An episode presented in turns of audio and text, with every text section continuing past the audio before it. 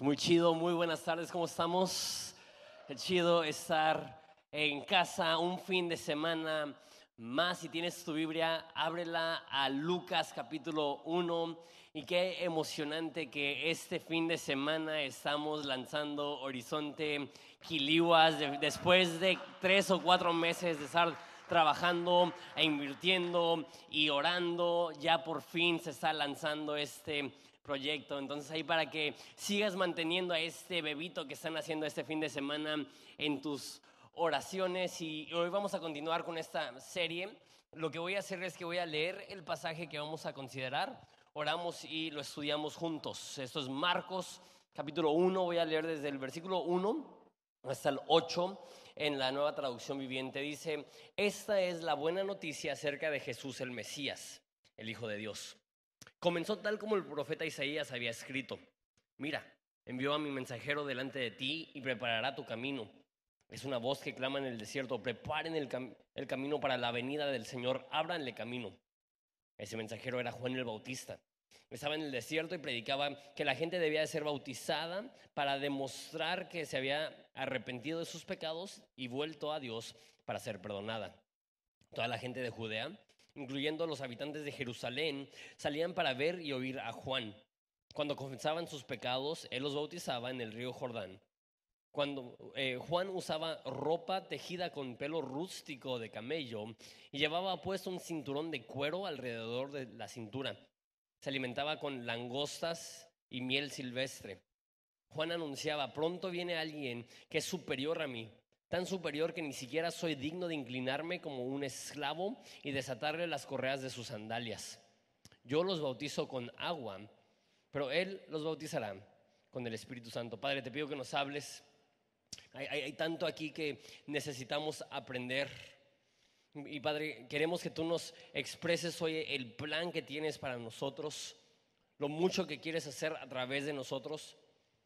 Y hay muchas personas aquí que han creído la mentira que su único propósito es creer en ti y luego sobrevivir en esa tierra hasta que mueran y vayan al cielo.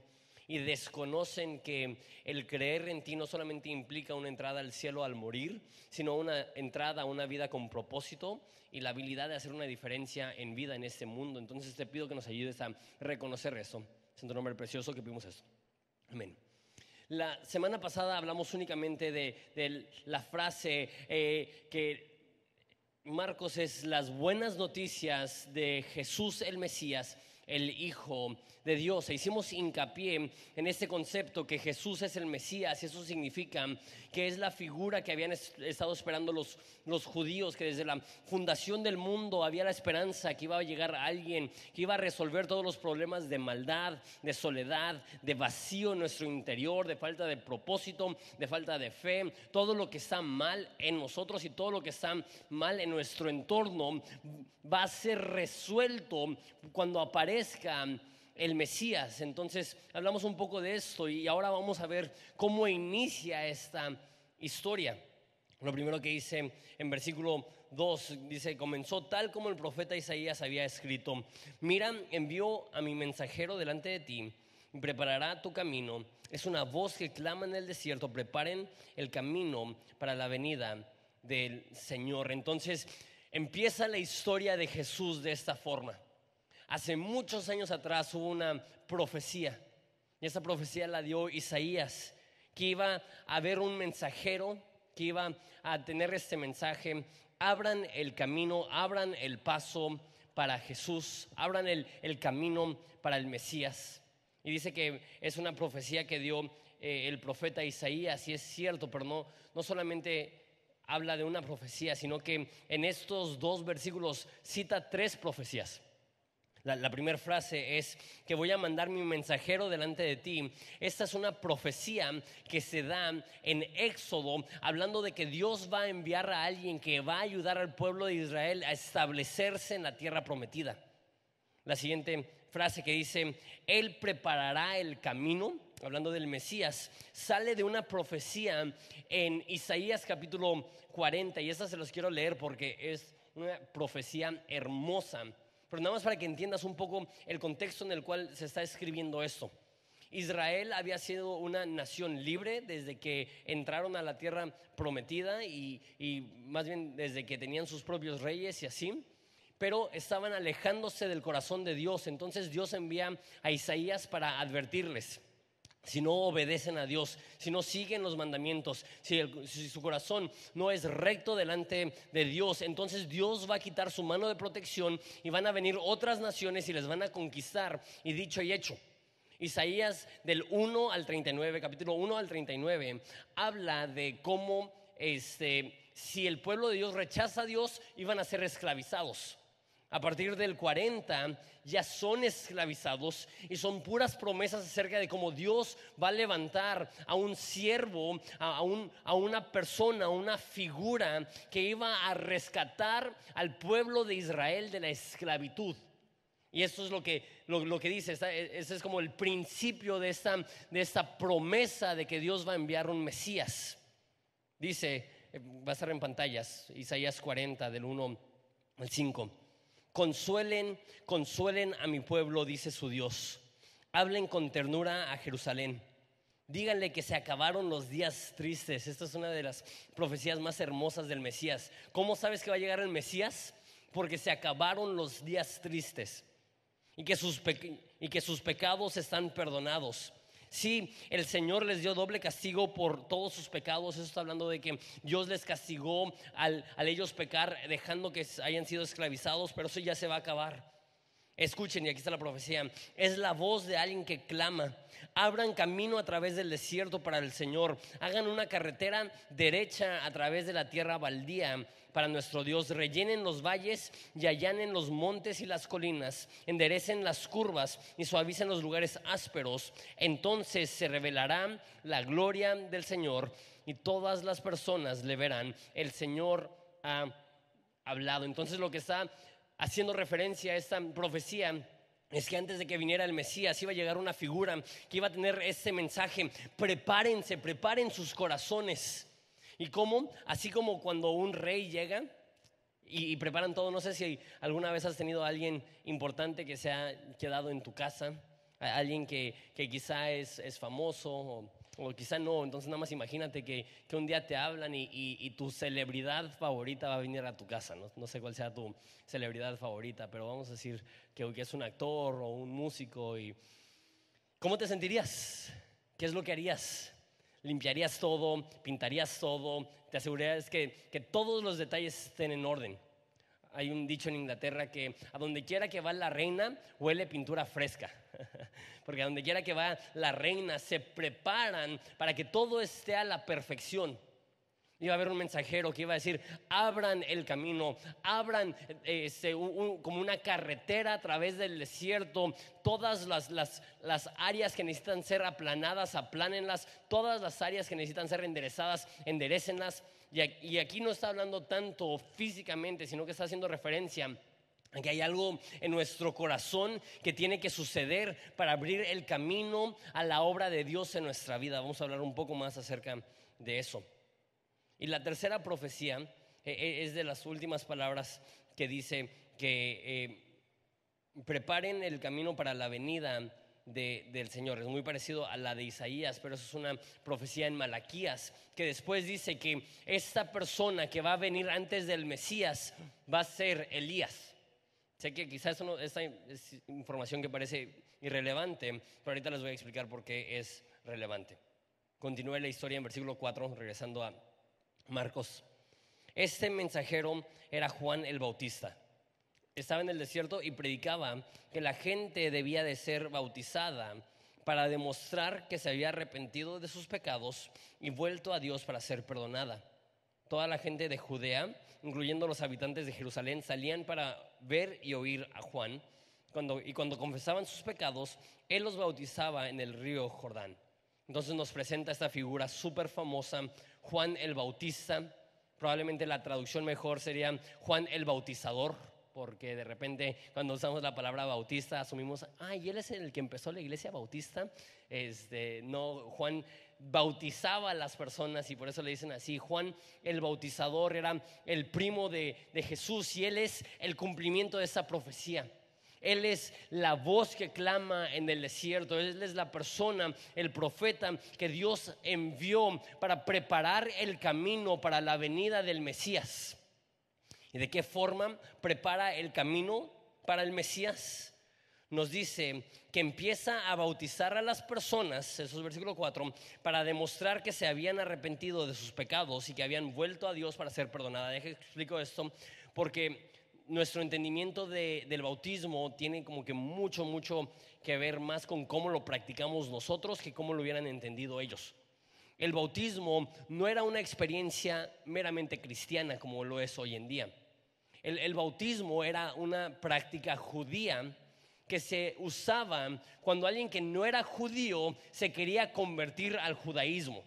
Entonces, si tú no eras judío, pero querías empezar a, observar las leyes del pueblo de Dios y querías asumir la religión del pueblo de Dios, tú ibas a un lugar y, una figura espiritual, un rabino, un sacerdote, te bautizaba y lo que estabas haciendo es que estabas cambiando de religión.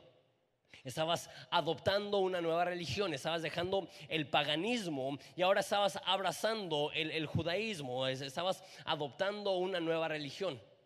Esto es cierto hasta hoy en día, cuando personas cambian de religión en el Medio Oriente, se, bautizan. Cuando una persona se hace cristiano, se bautiza. Cuando una persona se hace judío de otra religión, se, se bautizan. Y, y, es tan fuerte esa idea del bautismo que si tu familia es judía y tú te conviertes al cristianismo, el día que tú te bautizas, ellos tienen un funeral. porque para, es tan serio para ellos. E, era, es más fuerte que desheredarte. Están diciendo, para mí está muerto. Eh, es algo súper fuerte. Y los únicos que se bautizaban eran los que no eran judíos. Pero aquí nos dice que todos los de Judea y todos los de Jerusalén estaban llegando a Juan para ser bautizados. ¿Qué es lo que está pasando? Que aún los judíos, el pueblo de Dios reconocían, algo está mal, algo está incompleto. ¿Cómo puede ser que nosotros somos el pueblo de Dios y hay tantos problemas, hay tanta hipocresía, hay tanta maldad, hay tanta necesidad, hay tanta injusticia alrededor de nosotros? Y dicen, algo no está funcionando. Entonces escuchan que hay un profeta. Y ese profeta tiene un mensaje de transformación. Está diciendo, arrepiéntanse porque el, el reino de los cielos se acerca. Y llegan personas y dicen, ¿qué significa eso? ¿Qué debemos de hacer? Y dice Juan, me encanta esto, es en, en Lucas, que el de ustedes tenga comida de sobra, comparten con el que no tenga comida que el que ustedes tienen dos chamarras compartan con quien no tiene chamarra. ¿Qué es lo que estaba pasando? En una cultura de injusticia llegó a ver en el corazón humano una inconformidad y decían, necesitamos hacer una diferencia en nuestro país. Y escucharon, esta persona está con un mensaje de transformación, de revolución para nuestro país. Creo que es importante hablar de esto a la luz de que han iniciado las campañas políticas eh, en México. Y, siempre hay ese entendimiento, pero mucho más agudo cuando estamos en campañas políticas, que mm, hay algo que está mal en México. Hay, necesitamos un cambio. Y todos los políticos predican el mismo mensaje. Vota por mí y México va a cambiar. y no estoy minimizando la importancia de educarnos y de votar según nuestras convicciones. Pero en ese lugar había ese mismo sentimiento. Israel está mal, nuestro pueblo está mal, nuestra nación está mal. ¿Y qué es lo que hicieron? Fueron a ponerse a cuentas con Dios. No importa a quién elijamos y pongamos en los pinos, a menos de que millones de personas se arrepientan, reconozcan sus pecados, regresen a Dios para ser perdonadas, no va a haber una transformación en nuestro país. Porque la transformación en nuestro país no sucede cuando hay un cambio de liderazgo político, sucede cuando hay un cambio de corazón en la vida de millones de personas y el cambio tiene que surgir de abajo para arriba, no de arriba para abajo. Estaba hablando con alguien acerca de esto el día de ayer, obviamente en campañas políticas, y alguien me dijo, ¿tú crees que si tal persona gana, que, México podría ser una potencia mundial? Es la pregunta que me hicieron. Y, yo, yo les dije, ¿podríamos poner a alguien como presidente que e, es un santo que jamás ha robado un peso, pero si no cambiamos nuestra cultura como mexicanos, si no aprendemos a amar la justicia, al servir a los necesitados, a hacer una diferencia, a, buscar la voluntad de Dios para nuestra vida, si millones de personas no cambiamos en nuestro corazón, no ayudaría un cambio en la cabeza si el cuerpo sigue perdido. Y esa es la, la tensión que hay en, en Israel justo antes de que nace el Mesías. Era una corrupción política terrible era una hipocresía religiosa horrible. Había una injusticia que era tolerada en todo el reino y ya estaban hartos. Llega un hombre con un mensaje. Arrepiéntanse y crean el mensaje de salvación. Y cientos de miles de personas iban al desierto a escucharlo. Me encanta esto porque me demuestra que lo que la gente necesita es un mensaje de transformación. Que Dios puede perdonarnos sin importar nuestro pasado. Y sabes, tuve el privilegio hace meses de, ir a Israel y, manejar de Jerusalén al río Jordán y está horrible. es árido. Yo pensaba que Mexicali estaba mal y de hecho cuando hablaba de, de Israel y decía, no, pues imagínate como el desierto de Mexicali. Mexicali es un oasis.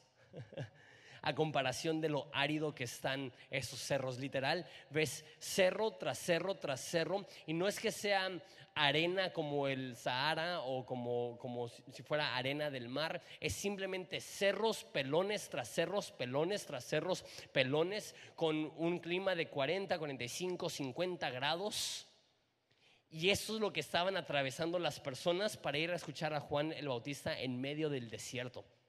Él no tenía luces, no tenía aire acondicionado, él no tenía sillas cómodas y cientos de miles de personas estaban llegando.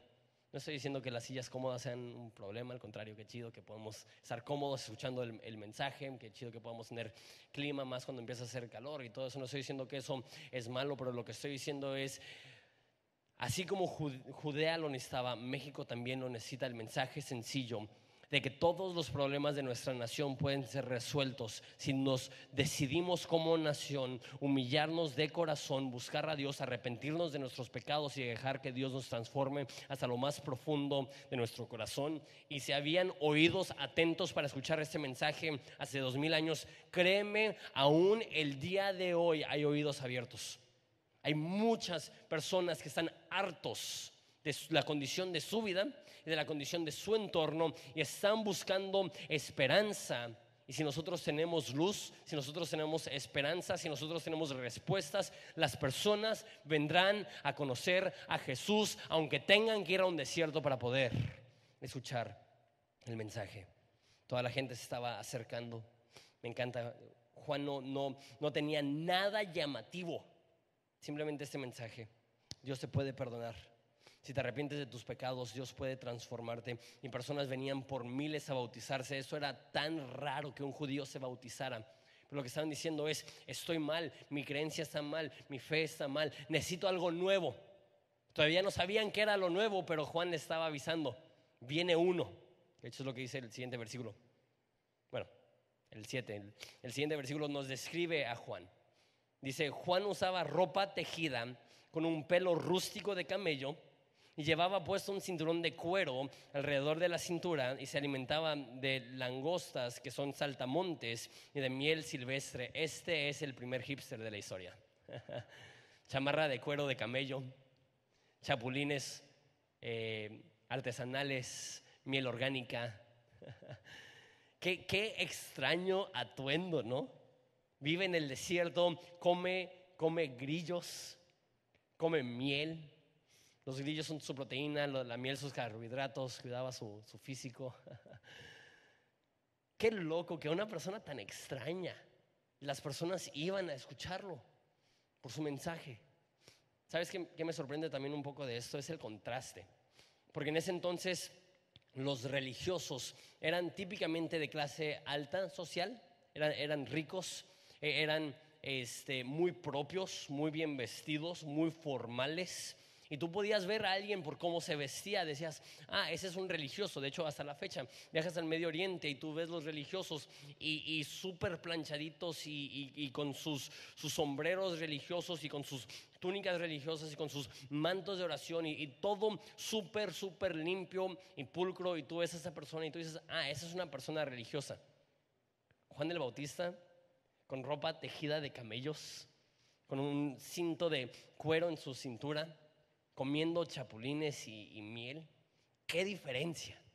Me encanta eso porque hay una noción falsa que cuando te haces cristiano, cuando vienes a Jesús, tu apariencia necesita ser bien pulcra, bien limpia. Y hay, muchas personas que, que, hasta creen que está mal no tener una apariencia limpia o una apariencia que parezcas de, clase social más alta. Y hay, muchas personas que, que hacen un esfuerzo legítimo aunque sean de súper escasos recursos, para comprarse una camisa más nice, unos zapatos más nice, una chaqueta más nice. ¿Por qué? Porque si me visto más nice, entonces pues soy más cristiano, ¿no? Y, Juan el Bautista nos demuestra, nos confirma lo que dicen otras partes de la Biblia, que Dios no se fija en las apariencias, sino que Dios se fija en el corazón. Y si a ti te gusta venirte a la iglesia formal, estás en casa, vente como tú te sientas a gusto. Pero algo que me encanta del Nuevo Testamento es que era increíblemente informal. Jesús súper informal, los discípulos súper informales, Juan el Bautista súper informal, Pablo súper informal. Esos eran cuates que se reunían para comer, se vestían con la ropa de todos los días. El ser iglesia no era, ah, me voy a vestir súper bien porque, porque voy a ir a la iglesia. No, no, no. Ellos se vestían tal y como eran. Una vez más, si te gusta vestirte chido y, fresa y, con ropa que te haga lucir bien, estás en casa, vente como te sientas cómodo. Pero si tú te quieres venir fodongo, en pantuflas, en pants, la neta no importa.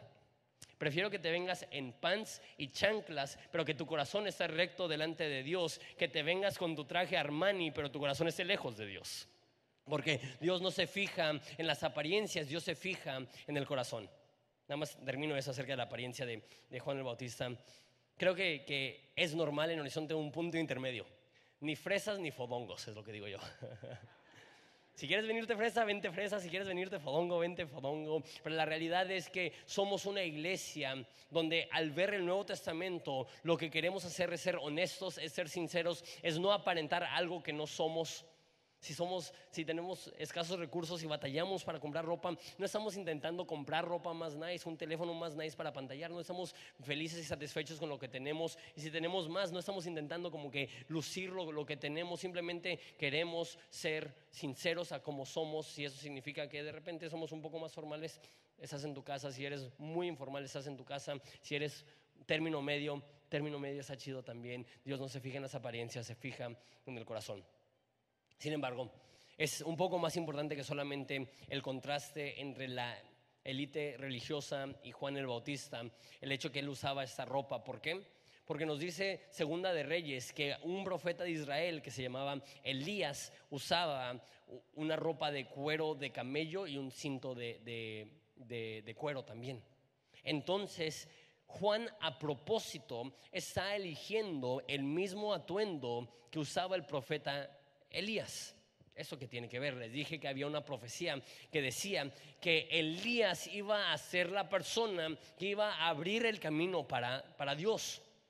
Entonces Juan entendía, yo soy esta persona. Juan leía Éxodo, Juan leía Isaías, Juan leía Malaquías y él entendía, mi rol es abrir el paso, abrir el camino, abrir espacio para que pueda llegar el Mesías y si va a venir una persona con el espíritu de Elías, entonces yo voy a vestirme como se vestía Elías para poder transmitir esto. Yo soy el cumplimiento de la promesa de que venía uno, de que viene uno a transformar al mundo. Con eso termino, es el, final. Juan anunciaba, versículo 7, pronto viene alguien que es superior a mí, tan superior que ni siquiera soy digno de inclinarme como un esclavo y desatarle las correas de sus sandalias. Yo los bautizo con agua, pero Él los bautizará con el Espíritu Santo. Varias cosas que quiero explicar acerca de esto. Juan fue el primer profeta en 400 años.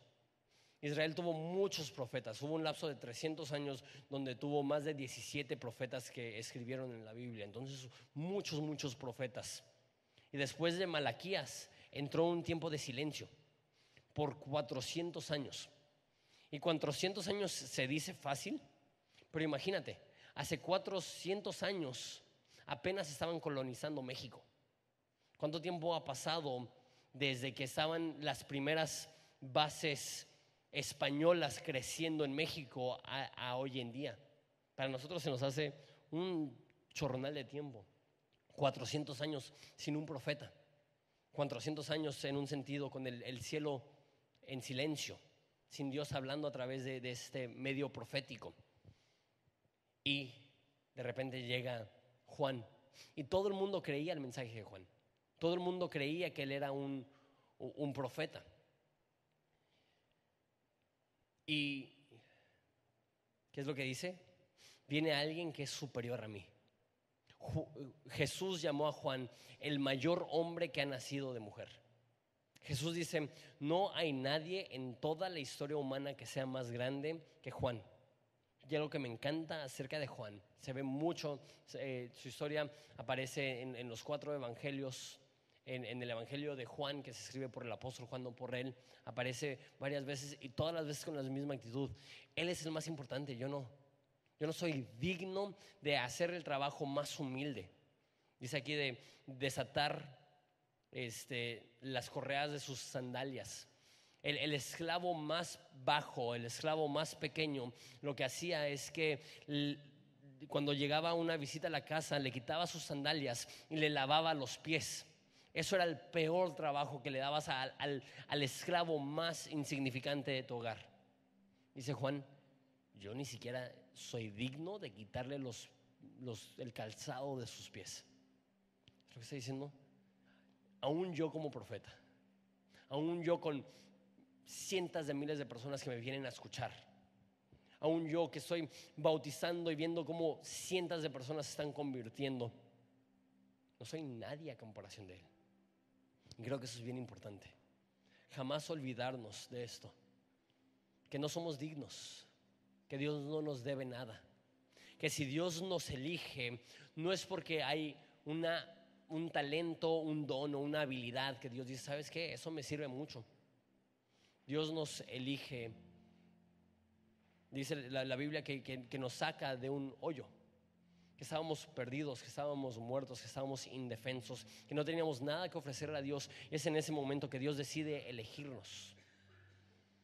Y Juan recuerda eso, no soy digno de ser un esclavo para Él. Que jamás perdamos este sentimiento de asombro de que Dios nos ame a nosotros, de que Dios nos elija a nosotros, de que Dios nos procura a nosotros, porque jamás lo hemos merecido. Luego dice, yo les bautizo con agua, pero Él los bautizará con el Espíritu Santo. Eso es lo principal que quería ver de esto. Y creo que el, mensaje de todo esto. Juan abre el camino. ¿Para qué? Para que llegue el Mesías. Pero aquí dice específicamente qué es lo que está pasando. Él abre el camino. ¿Cómo? Con su mensaje. Arrepiéntete porque el reino de los cielos está cerca. Necesitas una transformación. Necesitas reconocer tu pecado. Necesitas reconocer que has ofendido a Dios necesitas a través del bautismo iniciar una relación con Él. Pero eso no es el final de la historia. Y, eso es lo que, lo que quiero decir y, y quizás escuche un poco fuerte. Pero uno de los problemas más grandes con la iglesia cristiana es que creemos que el fin o el propósito de nuestra fe es el arrepentimiento, es el creer en Jesús. Y no lo es. Es el primer paso. El mensaje prevalente en, muchas mentes cristianas es, cree en Jesús y cuando mueras irás al cielo. ¿Eso es cierto? Sí. Pero Juan ya estaba bautizando para perdón de pecados.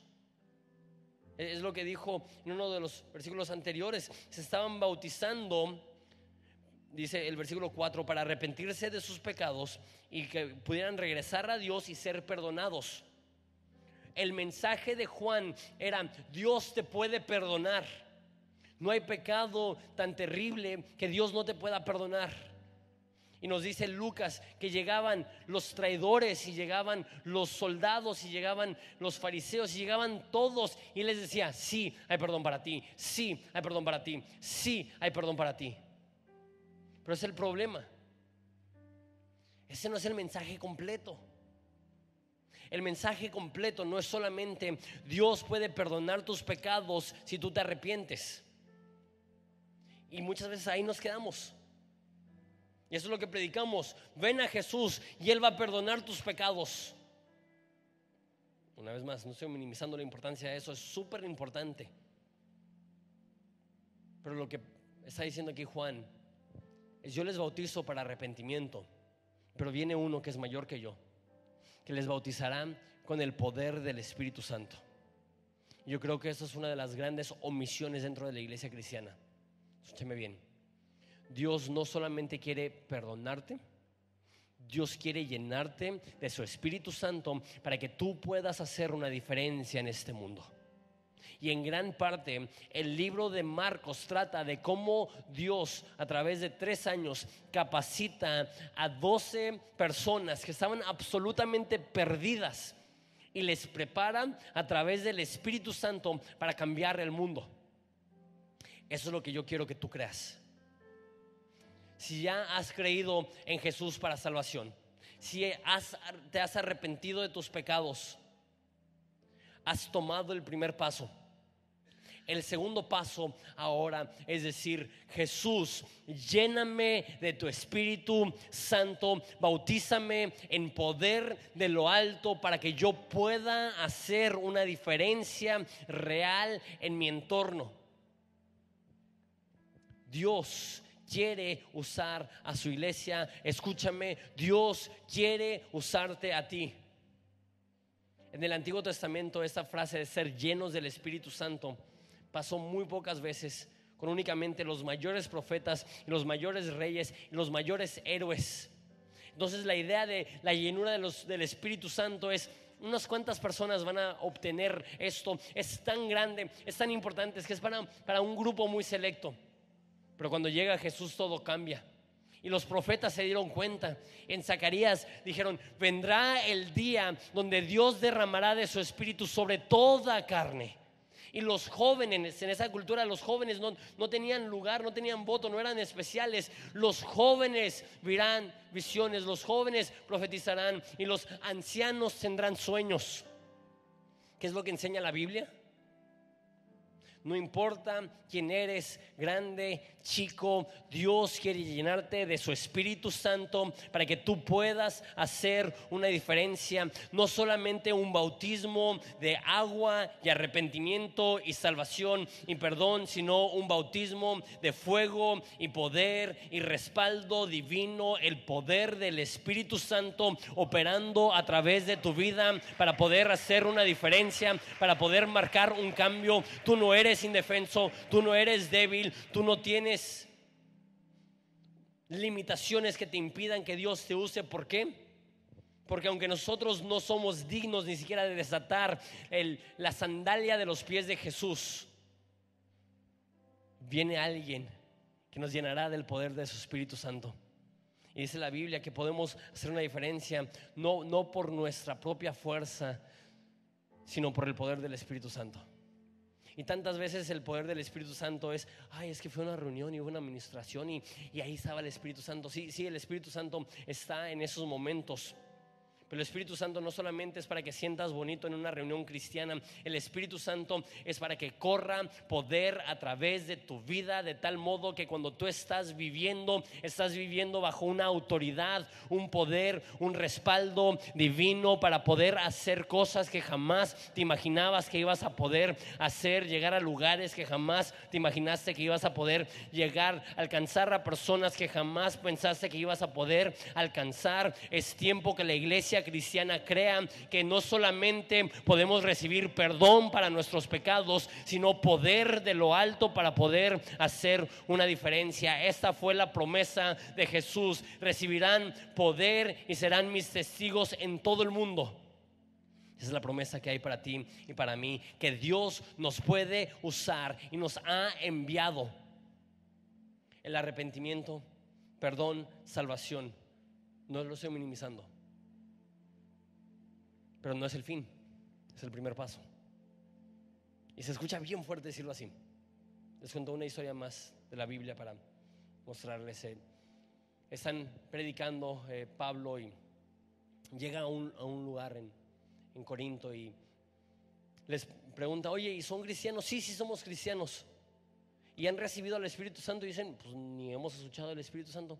Entonces, ¿cómo saben que son cristianos? Dice, ah, nos bautizamos con el bautizo de Juan.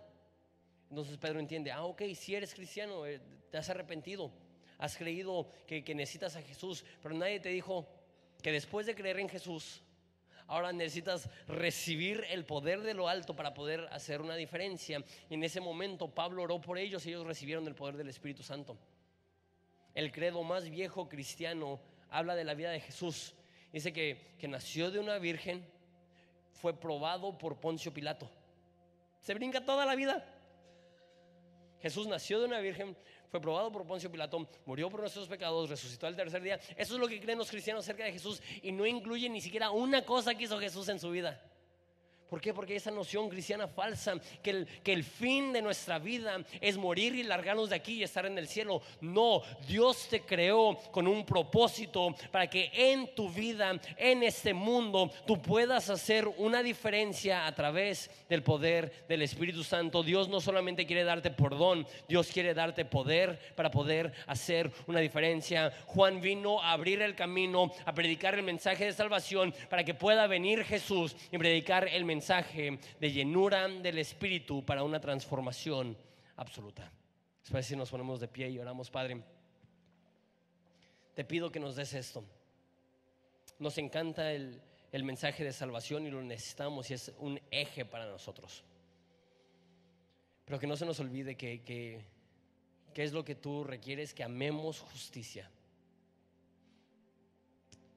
que ayudemos al necesitado que hagamos una diferencia, que permiemos este mundo de tu amor y de tu esperanza. Pero será imposible hacer un cambio real si no es a través de tu Espíritu Santo. Estamos felices y agradecidos por ser cristianos, pero también te pedimos que, que nos permita ser cristianos efectivos y eficaces, haciendo una diferencia, alcanzando al necesitado, amando al perdido haz una obra en nuestros corazones.